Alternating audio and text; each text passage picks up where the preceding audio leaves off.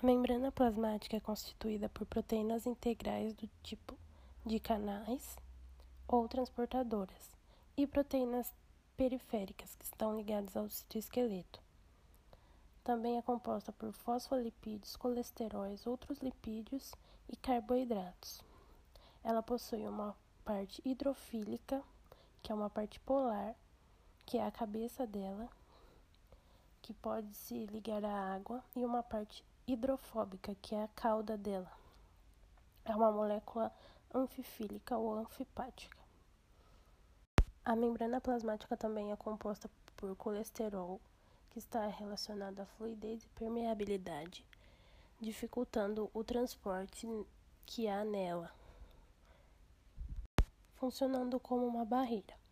Também tem o, glicocálice, que são carboidratos ligados à proteína que atuam como uma assinatura molecular, permitindo que as moléculas se reconheçam.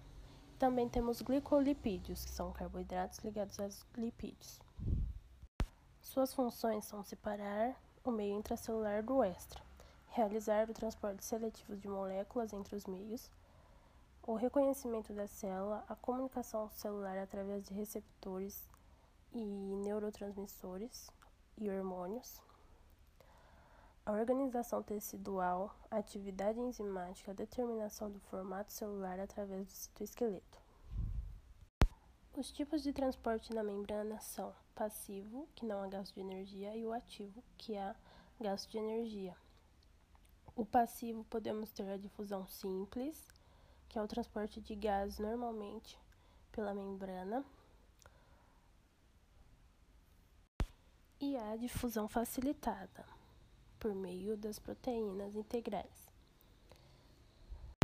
Esse processo ocorre a favor do gradiente de concentração.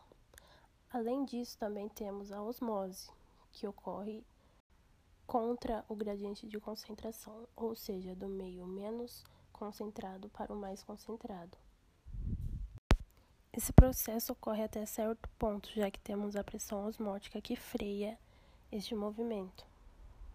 Além disso, temos transporte ativo primário, secundário e o vesicular. O vesicular temos endocitose, exocitose e fagocitose.